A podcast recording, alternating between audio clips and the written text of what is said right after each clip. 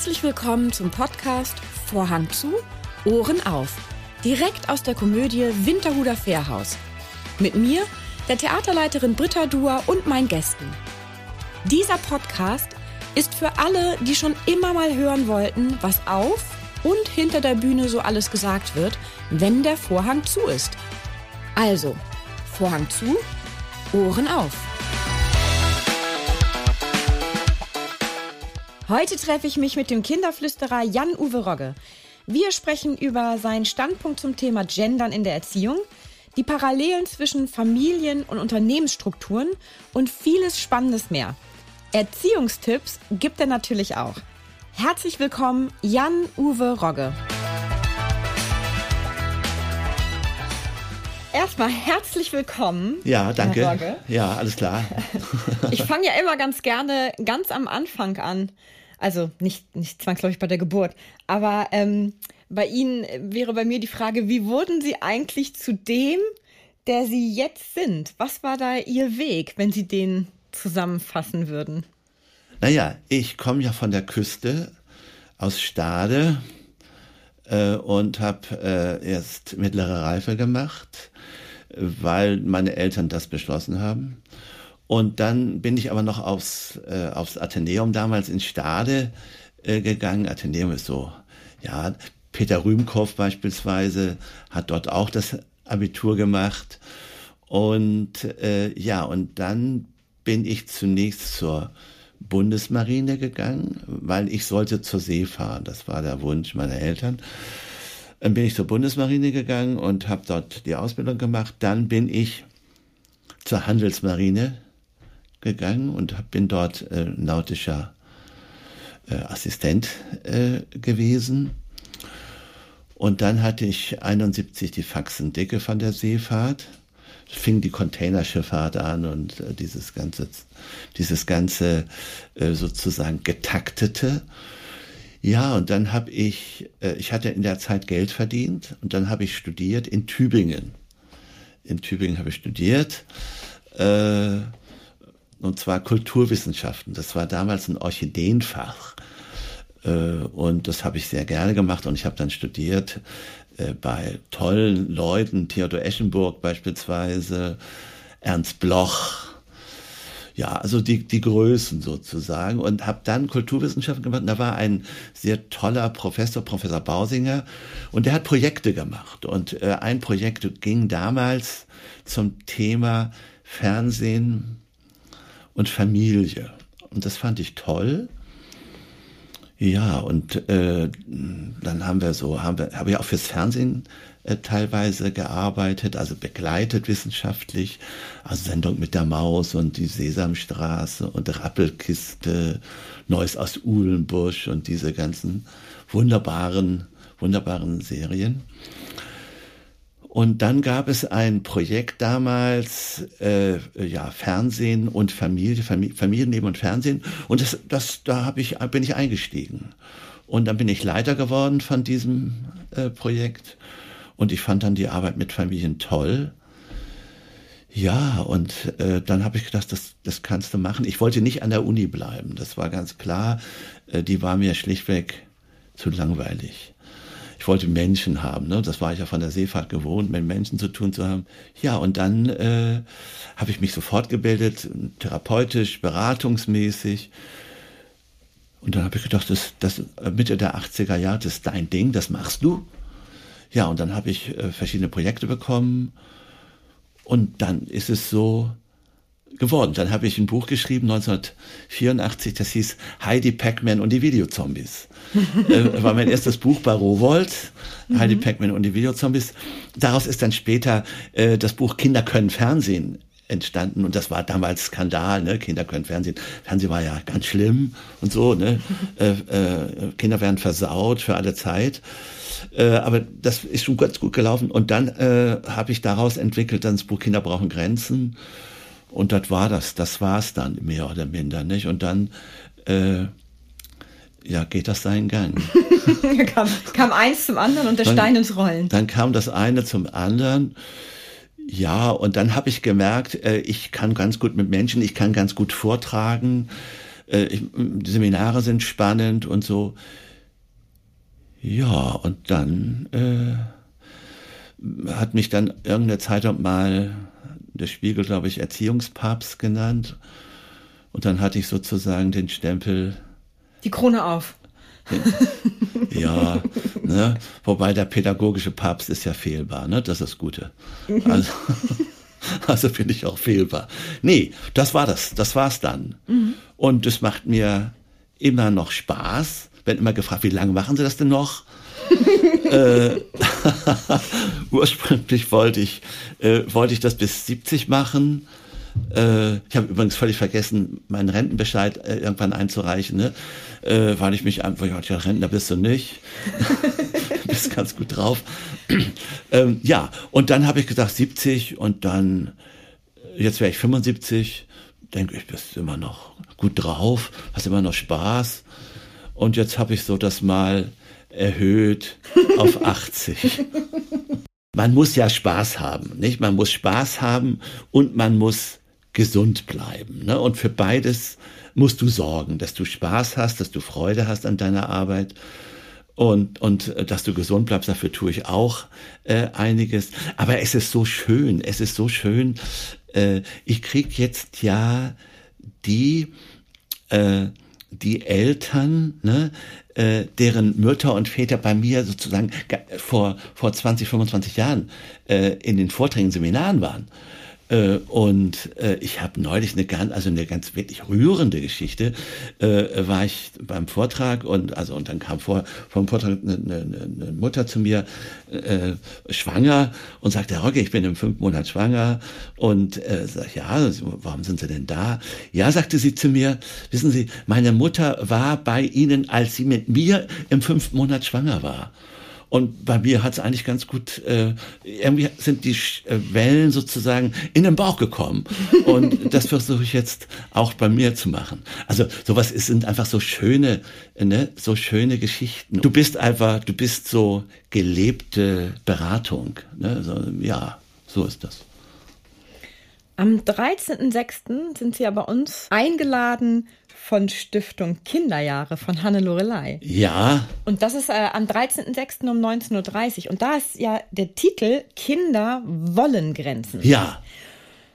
Worum Ne, um nicht zu viel zu verraten, aber worum grob umrissen geht es in diesem Vortrag? Klar, um Grenzen und Kinder, aber dieses Wort wollen, Kinder wollen Grenzen. Und welche Fragen kann man sich so vorstellen, werden da beantwortet vielleicht? Naja, das resultiert aus meinem Buch Kinder brauchen Grenzen natürlich, nicht?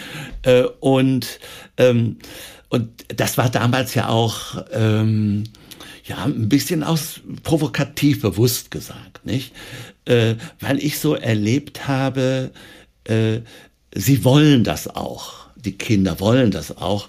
Aber wir fanden den Titel Kinder brauchen Grenzen noch ein Stück weit äh, provokativer. Kinder brauchen Grenzen. Da haben manche natürlich gedacht, das ist ein Buch, ne, äh, da kriege ich jetzt Antworten, ne, wie schläft mein Kind immer durch, wie wird mein Kind früh sauber, ne, äh, sowas. Ja. Also so praktische praktische Tipps. So stellt man sich das ja auch vor, ne? So äh, Kinder nur nach Rezepten. genau, ein Rezept. Knöpfchen A, Knöpfchen B, B und dann macht das ne? Kind C. Nee, C und dann und äh, und dann klappt es nicht. Natürlich, Herr Rogge, ne? Na ganz ja, klar, ja, es kann ja Herr auch Rogge. nicht funktionieren. Also, äh, nee, Grenzen hat ja drei, drei Dimensionen. Das eine ist, dass ich mir selber als Mutter, als Vater Grenzen setze. Das glaube ich was ganz Wichtiges. Ne? Äh, wenn man äh, so kein Kind hat, dann stellt man sich das ja vor. Ne? Oh, was da für ein tolles Kind äh, kommt. Ne? Aristoteles hat mal geschrieben, äh, wenn du ein pflegeleichtes Kind haben willst, dann zeuge es bei Südwind. Ne? Und das Problem ist, dass die meisten äh, Eltern eben nicht äh, bei der Wetterstation angerufen haben und und der Wind eben anders war, ne, als es dann abging.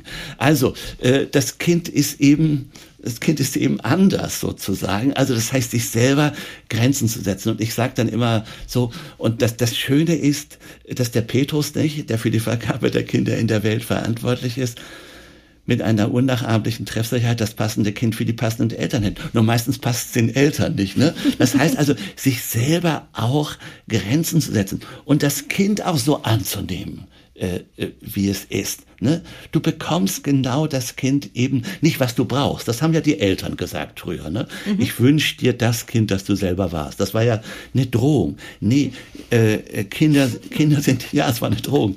Kinder sind Geschenke, finde ich. Und äh, das, das ist so der erste Komplex zu dem Buch und auch zu den Vorträgen, also sich selber so anzunehmen, äh, ne, wie man ist. Und das, äh, das Zweite, was ich so wichtig ist, dass Kinder auch Grenzen brauchen für sich. Sie brauchen Raum und Zeit für sich. Ich mache das den Eltern immer klar. Vor, als die Eltern selber Kinder waren, da haben sie hinter Büschen gespielt. Und hinter den Büschen, da waren die Kinder, da waren nur die Kinder. Und da ging's zur Sache. Nicht? Das war kein Ort von Basisdemokratie. Da ging es voll zur Sache. Und man ist ja lebenstüchtig geworden. Hinter den Büschen. Das sieht man ja an den Eltern, nicht? Und dann mache ich einen Sprung und sage, und heute steckt in jedem Busch eine Mutter. Und die Kinder sind ständig und ununterbrochen in Beobachtung. Man lässt ihnen kein wenig Raum ne, und, und wenig Zeit für sich selber ne, etwas auch zu entwickeln, sich selber zu entwickeln. Also das ist ja, und das meint, das ist natürlich ganz zentral, Kinder wollen Grenzen, also gebt mir Raum, gebt mir Zeit, äh, nur für mich, ich will nicht ständig auch in eurem Blick sein. Ich will auch mal ne, so sein, wie ich bin. Ich will auch mal eine Grenze überschreiten und dann nicht sofort in Gewahrsam genommen werden. nicht? So, das ist der zweite Komplex. Und Kinder wollen Grenzen ist aber auch, äh, Kinder wollen Klarheit. Sie wollen Deutlichkeit. Sie wollen wissen, woran sie bei ihren Eltern sind. Sie wollen nicht immer dieses, dieses Wischiwaschi. Die wollen auch mal von Eltern hören, ne, ich möchte das jetzt oder ich will das jetzt auch mal. Also auch diesen Kindern diese Klarheit äh, äh, zuzumuten und nicht diese dies Gelabere, äh, dies ununterbrochen auf das Kind eingedröhne. Mm, also ich sage manchmal ne, sehr, sehr signifikant, ne, die, Kinder haben heute ständig Mittelohrentzündung, weil sie ununterbrochen unter einer Wortschwalldusche stehen. Und, und da bist krank von.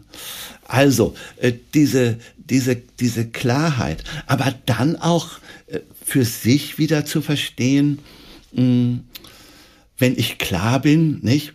Und ich sage, ich möchte, dass du aufräumst, ne, dann kann man nicht erwarten, dass das Kind aufspringt und sagt, du, das war jetzt toll von dir. ja, natürlich, wenn du es so sagst, Mama, also, räume ich sofort auf. Habe ich total toll. Also diese Botschaft, die du jetzt rüberbringst, diese Ich-Botschaft, also ne, ich bin so froh, dass das Universum mich zu euch geschickt hat oder, oder so etwas. Nee, ne, die Kinder, die Kinder reiben sich ja auch äh, und, und wollen das auch und wollen auch mal äh, ja, so den Stachel löcken sozusagen und mal gucken, was, was passiert. Also das Thema Grenzen hat eben ganz, ganz viele, äh, ganz, ganz viele äh, Facetten und äh, der, der Oberdeckel darüber sozusagen ist Humor. Also da sind Sie äh, bei uns ja an der richtigen Stelle. Ich weiß das ja. Ich, äh, deshalb mag ich ja, ja, deshalb mag ich ja den Saal auch mhm. so. Deshalb mag ich ja den Saal auch so, weil der, weil die Leute sind ganz nah dran.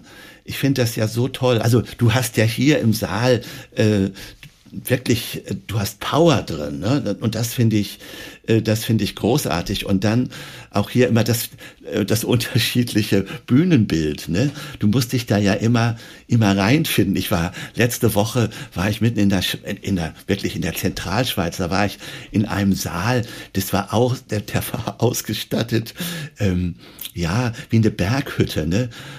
Das war schon eine Überwindung für mich. Ne? Die saßen dann an langen Tischreihen und so weiter. Und dann Stimmung reinzubringen, äh, brauchst schon viel Kraft. Aber hier ist es einfach toll und hier wird gelacht und wird, hier wird äh, geschmunzelt. Also ich finde das wichtig, dass Eltern über sich auch lachen und, und nicht so, ich sag mal, so, so pädagogisch wertvoll. Ne? Ich, so auch homöopathisch geliftet äh, äh, durch den Alltag toben und das bringt alles nichts. Lachen äh, erschüttert, finde ich immer und Lachen löst. macht auch, löst, löst, äh, denke ich. Und, und äh, wenn, wenn Eltern da nach Hause gehen, so mit dem Gedanken, oh, bei meiner Nachbarin, da geht's ja noch viel schrecklicher zu, das habe ich am Lachen gehört, das war ja mehr schrill als Lachen, dann ist das ja auch ein Ergebnis. Ne? Also, äh, und wenn manche Eltern dann nach Hause gehen und zum Kind sagen, also er hat gesagt, du bist normal, ist das ja auch was, ne? Das ist auch was Schönes. Ja. Ich äh, muss feststellen, dass ich wahnsinnig viele Parallelen äh, zur Pferdeausbildung da erkennen kann.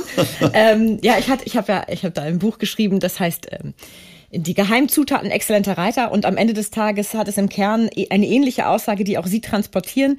Und zwar, ähm, natürlich gibt es Methodiken, die man anwenden kann, äh, Fachliteratur, die dafür da ist und sehr toll ist und Erfahrungen, die weitergegeben worden sind, aber die Arbeit beginnt auch an einem selbst.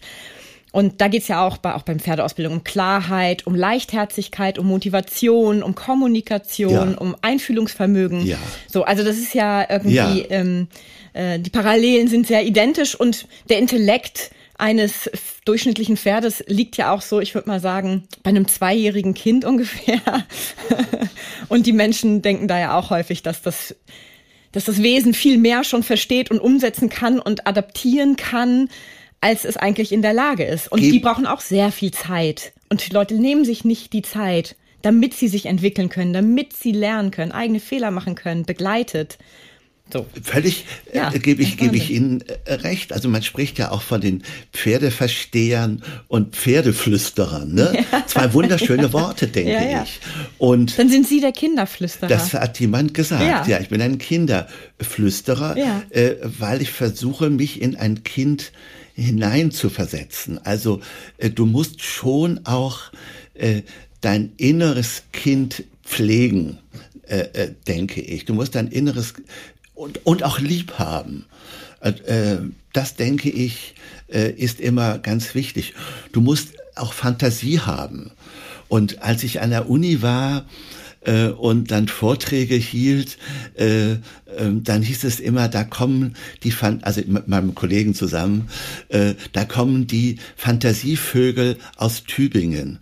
Und ich habe dann immer gedacht, also nee, also Fantasievogel und ich will doch, ne, ich will doch ernst genommen werden, bis ich dann eines Tages für mich so gedacht habe, ein Fantasievogel ist schön, der ist bunt, der ist schrill, äh, ne, und äh, dem nehmen die Leute was ab. Das, ich finde wichtig, auch äh, zu seiner Rolle zu stehen. Und was Sie gerade mhm. Äh, vom Pferd gesagt haben, äh, äh, erlebe ich natürlich auch, wenn ich meine Spaziergänge, meine Wanderung mache, die Leute mit den Hunden, wie die auf die Hunde eindröhnen, sozusagen.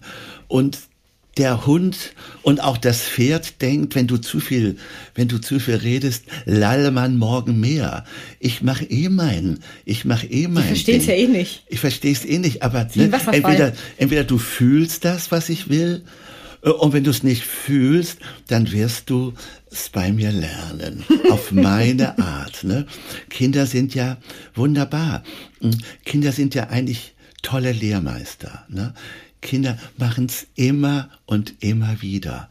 Immer und immer wieder. Ne? Und die Eltern drehen durch, anstatt da mal auch für sich zu sagen, ja, ich muss es auch beim Kind immer und immer und immer wieder sagen, so lange, bis das Kind für sich das Gefühl hat, yo, so, ne? Das sind, denke ich, so äh, wichtige Momente auch, dies Zutrauen zu sich haben. Und was mir auffällt, ist auch, äh, wie das aus vielen Eltern schwerfällt, Vertrauen zum Kind zu haben. Vertrauen zum Kind zu haben, weil man immer denkt, oh Gott, das muss ich noch machen und das muss ich noch machen und das muss ich noch machen. Udo Lindenberg hat diesen äh, äh, wunderschönen Song gemacht, Hinterm Horizont geht's weiter.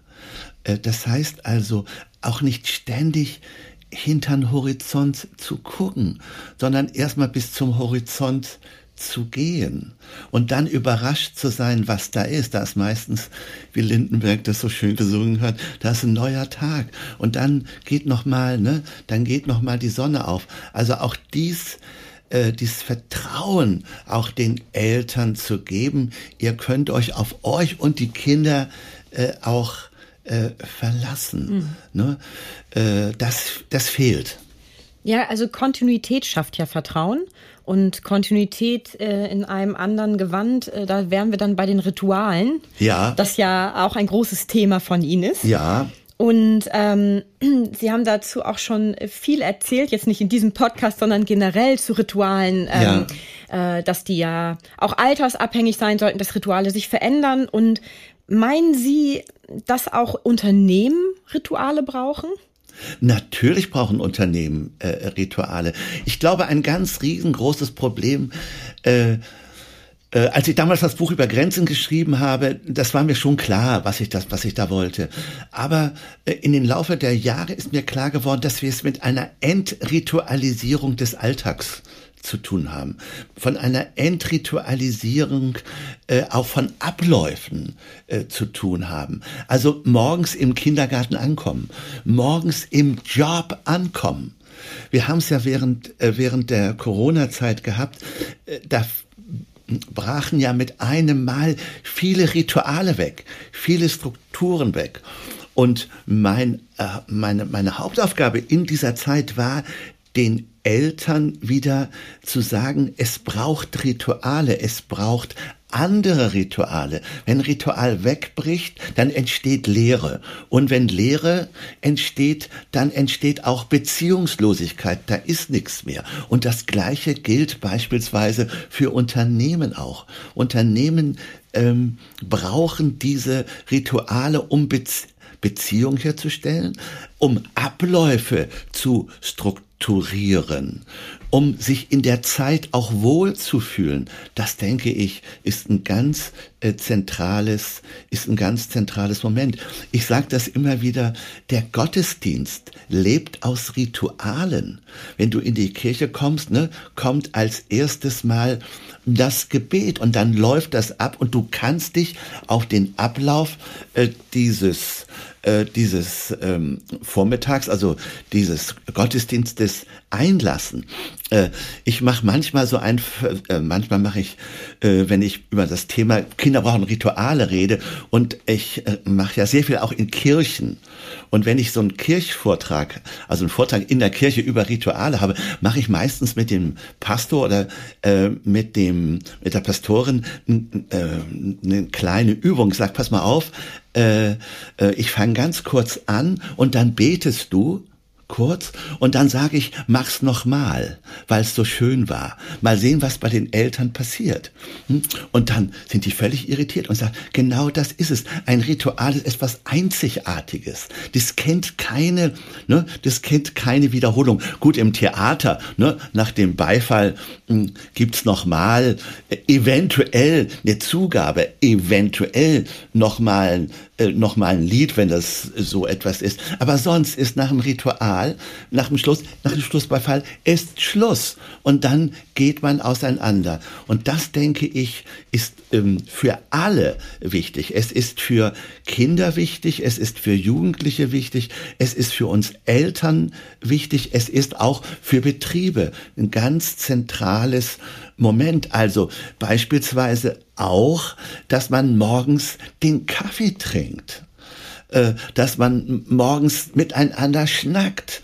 Äh, das sind, äh, die sind Dinge, die ausgesprochen wichtig und zentral sind. Und wenn du solche Rituale ähm, streichst oder sie nicht wertschätzt, wertschätzt, greifst du massiv in Beziehungen ein und in Zufriedenheit ein.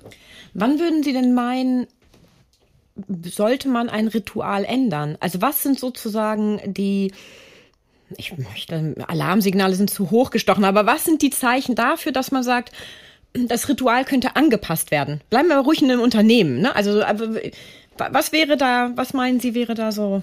Also, ein, ein äh, wenn ich, wenn ich beispielsweise merke, das Ritual wird nicht mehr gerne gemacht. Es gibt Störungen. Dann denke ich, ne, ist es wichtig, jetzt ein Ritual nicht zu streichen, sondern es zu verändern. Ich will's an einem Beispiel verdeutlichen, jetzt eher aus so der Ebene der älteren Kinder. Mhm. Natürlich, wenn die Kinder in die Pubertät kommen, ne, äh, dann haben sie keinen Bock mehr, äh, am Sonntag mit den Eltern was zu machen. Oh, oh, langweilig. Und viele Eltern äh, sagen dann, oh ja, gut, okay, äh, ich habe früher gelitten, ich musste, also streiche ich das. Genau das ist falsch, das ist ein Fehler, sondern sich dann zu überlegen, wie kann ich das Ritual anders gestalten?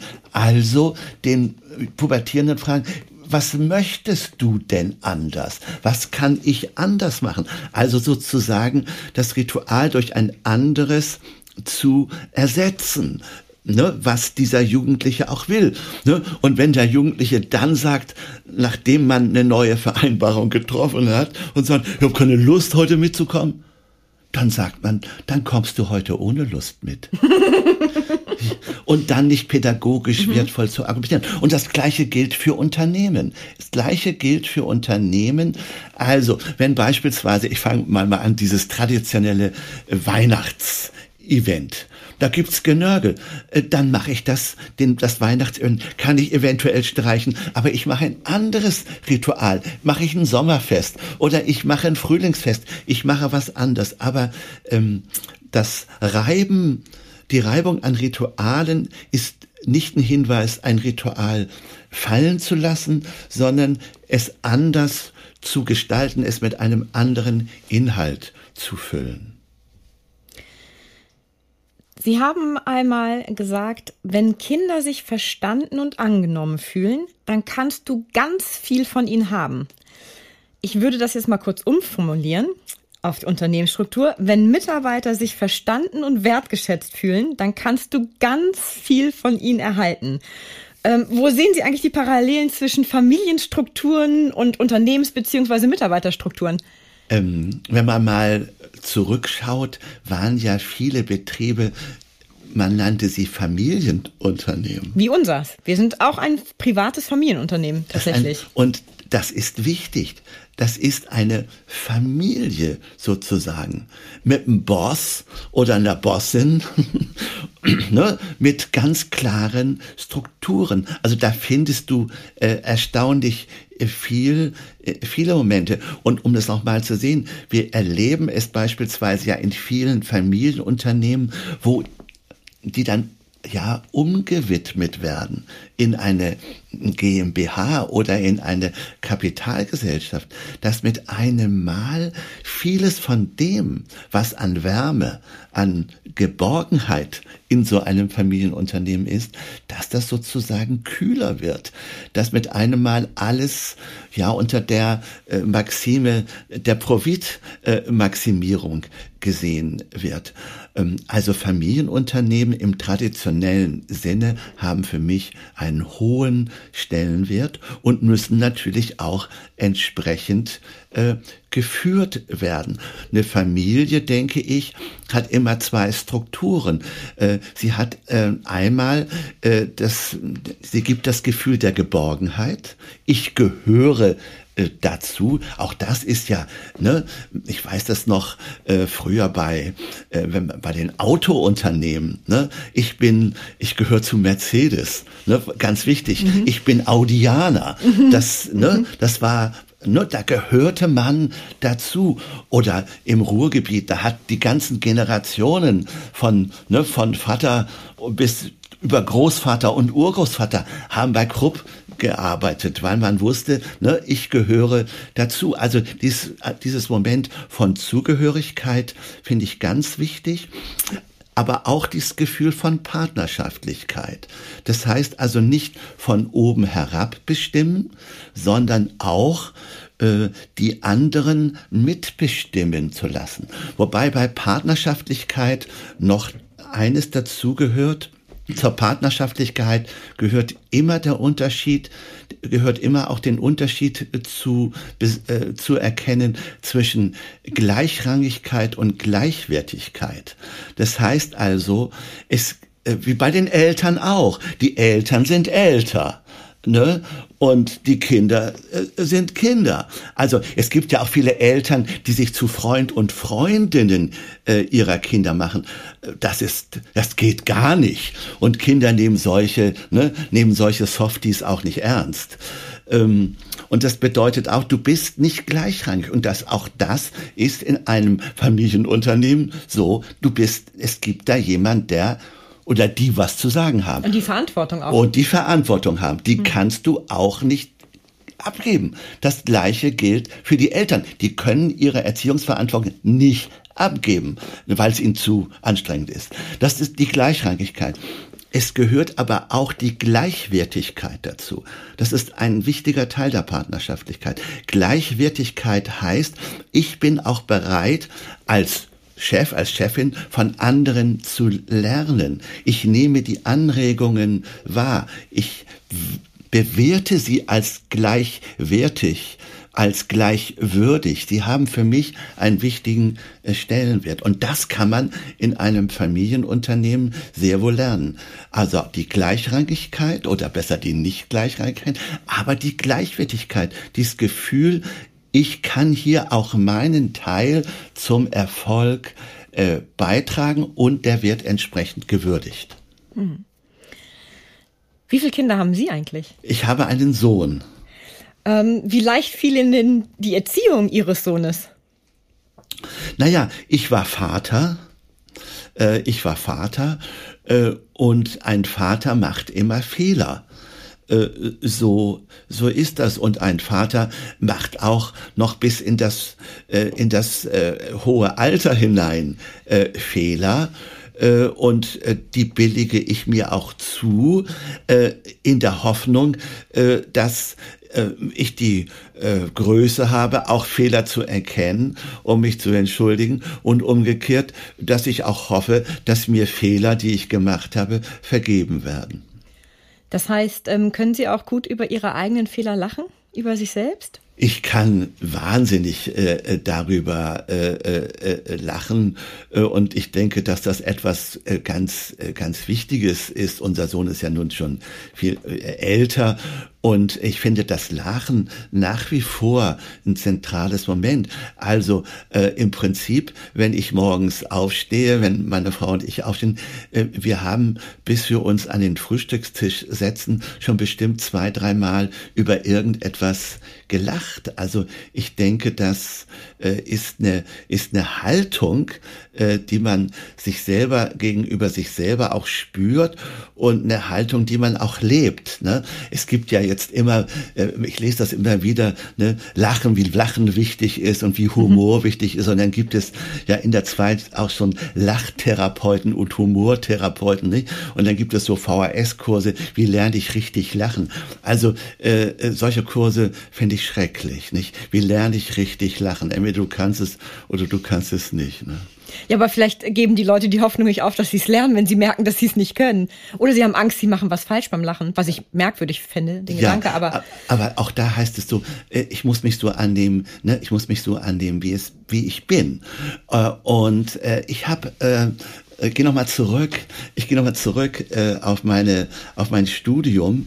Äh, ich habe ja in Tübingen studiert äh, und äh, wir haben Kulturwissenschaften studiert und wir haben äh, äh, in dem Studium Lebensweisen, Familie Lebensweisen äh, äh studiert. Also sind auch in die Familien gegangen. Wie was geht da ab? Also nicht nur Saßen Sie dann da im Wohnzimmer ja, mit Stift genau, und Zettel? ja, nein, wir, nein, nicht mit Stift und Zettel. Wir haben einfach nur zugehört. Okay. Und hinterher und mhm. hinterher das beschrieben. Mhm. Und das, das war toll. Das war ganz toll. Das war wichtig. Also Thema Fernsehen. Wir sind ins Wohnzimmer gekommen und dann äh, hieß es, ja, wir gucken überhaupt nicht fern. Ne? Und dann habe ich mir den Esstisch angeguckt und die war an einer Seite offen. Und was stand da? Der Fernseher. Ne? Da mussten die gar nicht mehr viel erzählen. Ne? Also die waren sozusagen, es war aufgedeckt. Also, aber diese Bereitschaft, in die Familien zu gehen. Und äh, dann hat mein äh, äh, damaliger äh, äh, Doktorvater, ich hatte zwei Doktorväter, ich hatte Walter Jens, äh, Walter Jens, der für mich absolut wichtig war, um äh, ja um äh, ja, authentische Vorträge zu halten, weil er einfach großartig war, der Walter Jens. Und der andere war, war Hermann Bausinger und der hat gesagt, du hast dein Thema erst richtig rübergebracht, wenn du es einem Männergesangsverein auf der Schwäbischen Alb vermittelt hast. Das heißt, du musst es Thema so bringen, du musst es nicht verdünnen, ja. aber du musst es so bringen, dass, äh, dass sie es auch für sich äh, kapiert haben.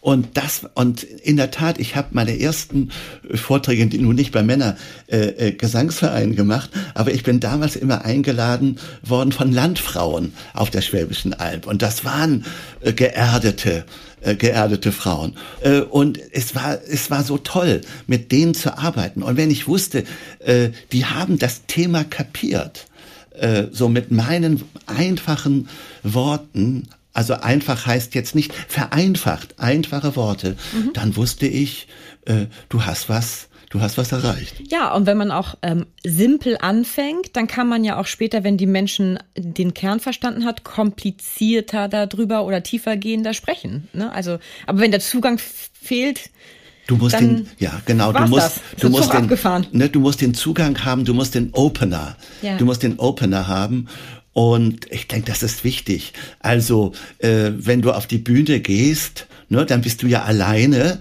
Dann bist du ja mehr, also ich bin jedenfalls dann mehr oder minder alleine. Äh, ich habe ähm, äh, mein, mein, mein Mikro und ich habe vielleicht das Headset und dann äh, sehe ich die Leute da und dann stehe ich auf der Bühne und dann stehe ich meistens 15, 20 Sekunden ganz alleine da und guck die Leute erstmal, guck allen ins Gesicht. Ne? Und dann ist mein Opener äh, ist immer, ja, guten Abend, äh, Sie sehen aus, wie Eltern aussehen. Und das dann, ist ja Eisbrecher. So, Eisbrecher. ja. Und, ja, wie denn? Ja, kaputt, fertig und womit habe ich das verdient? So. So, und äh, aber kaputt, fertig und womit habe ich das verdient? Ah, das ja, das, so, das mhm. sind so Sachen mhm. äh, und die hat, äh, die habe ich ganz früh eben auch äh, gelernt, äh, also durch Lehrmeister, durch Lehrmeister wie an der Uni oder dann natürlich durch durch äh, Therapeuten, bei denen ich war, äh, die auch ein Stück weit, also Paul Watzlawick beispielsweise, ne, der einfach äh, diesen Witz auch, diese Weisheit äh, auch auch hatte. Und das muss man sich dann auch äh, trauen. Und es kann aber, wenn du überzeugt bist davon, dass es so ist, wie es ist, dann kann es auch nicht schiefgehen. Natürlich ganz am Anfang, ganz am Anfang, so äh, Anfang der 80er, Mitte der 80er Jahre, äh, da gab es dann natürlich auch Menschen, die rausgegangen sind. Ne? Also das mhm. lasse ich mir nicht gefallen und so etwas. Ja, die waren, ja, ja, die waren, aber das kennt ihr ja auch vom Theater, dass Leute dann irgendwo, ne, die es nicht äh, aushalten, rausgehen. ja, das ist dann halt so, ne? Ja. Das sind dann Erfahrungen. Darf man nicht persönlich nehmen auch, ne? Oder? Nein, das darfst du, äh, nee, du hast, ich hab's dann immer so gesagt, du hast genau den Punkt erwischt, den die nicht abkönnen, ne? So ist das. Klar, ähm, so im Laufe der Zeit bin ich natürlich auch ein, ja, ein wenig, ähm, äh, ja, moderater äh, geworden und vielleicht so, massenverträglicher. Ja, so. Sie kommt durch die Hintertür wahrscheinlich. Ja, dann, das ist ja, das, das finde ich so, das habe ich auch gelernt, so dass man erst äh, so merken muss, dass die Eltern nach Hause gehen und dann denken, was hat der Sauhund uns eigentlich da erzählt? Ne? Das ist auch gut, ja. ähm, eine letzte Frage hätte ich noch. Tatsächlich ähm, ja, was mich wahnsinnig interessieren würde, ist, es gibt momentan ja viele Debatten über dieses genderneutrale und ähm, äh, bloß nicht Mädchen rosa anziehen, bloß nicht Jungs blau anziehen oder auch keine Einhörner schenken, ähm, auch keine Puppen geben. Also dieses, ähm, dass man sagt, lass das Kind sich finden, wie es sich findet. Das wird ja dann meistens auf die Spitze getrieben. Aber ähm, wo, wo stehen Sie da in Ihrem Standpunkt, in Ihrer Wahrnehmung? Wie, wie ordnen Sie das ein in der heutigen Zeit? Also äh, die Gender-Diskussion äh, ja, rührt mich insofern, als ich natürlich zum Beispiel eben äh, ja auch, wenn ich von Erziehern rede, eben auch Erzieherinnen. Also das ist ganz, das ist ganz klar.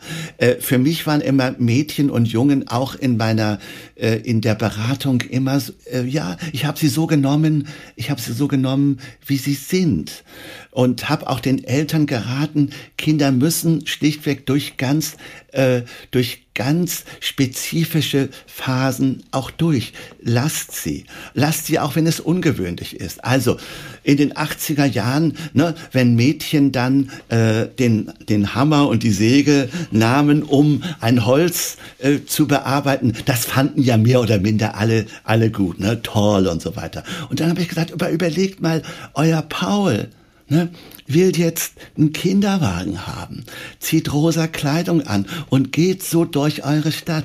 Na, wie, wie geht es euch dann? Und dann diesen Paul anzunehmen und zu sagen, das ist meiner, äh, den kenne ich.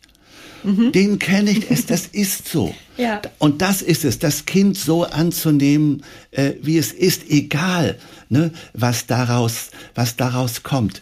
Ich habe in den 80er, ja, Ende der 80er Jahre einmal eine Mutter gehabt, die hat äh, ihre Tochter versucht, so bisschen auf die äh, ja, so ein bisschen äh, nicht männlich, aber schon so, ne, keine Puppen äh, äh, und und gar nichts und so. Also Barbie war war mhm. Schluss. War verboten. War absolut mhm. war absolut verboten. Und das hat sie auch durchgehalten, die Mutter. Und dann äh, ist ihre, ihre Anna ist dann in die USA gegangen, äh, in die USA gegangen, da war sie so 17 und ist dann, also mit einem Koffer rübergegangen und kam dann mit drei Koffern zurück.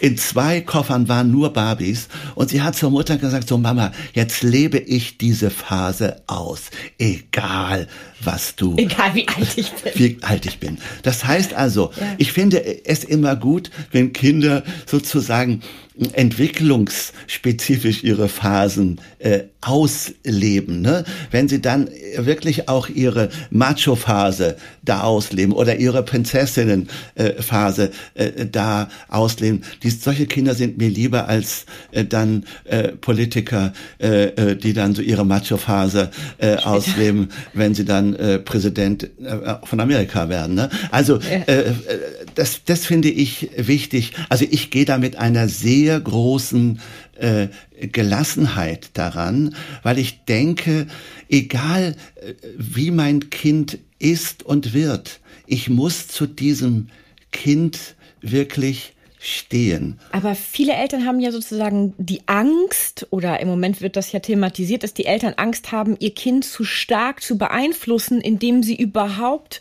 diesem Kind Puppen bieten oder ein Pirat bieten.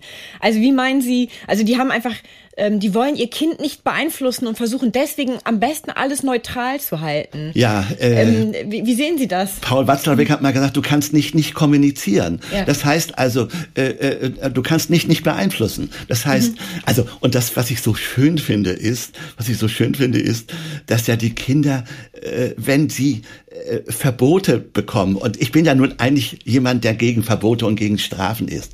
Aber der Vorteil von Verboten und Strafen ist natürlich, dass man auch damit kindliche Kreativität unterdrückt, Verbote und Strafen zu umgehen. Das heißt, wenn ich natürlich, äh, ähm, wenn ich natürlich äh, einem Kind äh, eine Puppe vorenthalte mhm. oder sowas, dann ist das, dann ist die kleine Anna doch so clever und sagt, Oma, Oma, weißt du, was ich mir am liebsten wünsche? Und was, na was denn? Na ja, weißt du, so ein Püppchen. Ja, und dann geht Oma natürlich sofort los und kauft nicht ein dem Püppchen, sondern, sondern äh, kauft dem armen Kind Püppchen und sagt, aber weißt du, du spielst nur hier damit. Ne? Und, und das Kind sagt dann zu Mama, ich möchte viel häufiger zu Oma. Also, Mehr, ja. äh, was ich so mhm. schön finde, ist, dass die Kinder äh, kreativ genug sind auch ihren Weg zu finden. Und äh, diese Angst auch von Eltern, äh, das Kind äh, kommt so in bestimmte Bahnen hinein, äh, zeugt äh, für mich auch davon, dass sie sehr wenig Vertrauen in die eigene Kraft haben. Und umgekehrt, dass sie auch wenig Vertrauen in ihr Kind haben. Und wenn wir das mehr hätten, ich habe Vertrauen zu mir selber und damit auch Vertrauen in das Kind, würde eine größere Gelassenheit und Leichtigkeit auch in die Beziehung zwischen Eltern und Kindern einziehen. Ich würde ganz gerne unser Gespräch, was ich jetzt eigentlich am liebsten noch stundenlang weiterführen würde, aber ich würde das ganz gerne mit einem Zitat von Ihnen beenden. Und zwar, seid nicht immer so pädagogisch wertvoll. Erziehung hat nichts mit Punkte sammeln fürs Paradies zu tun. Großartig. Ich danke Ihnen ganz herzlich fürs Gespräch, Herr Rogge. Gerne.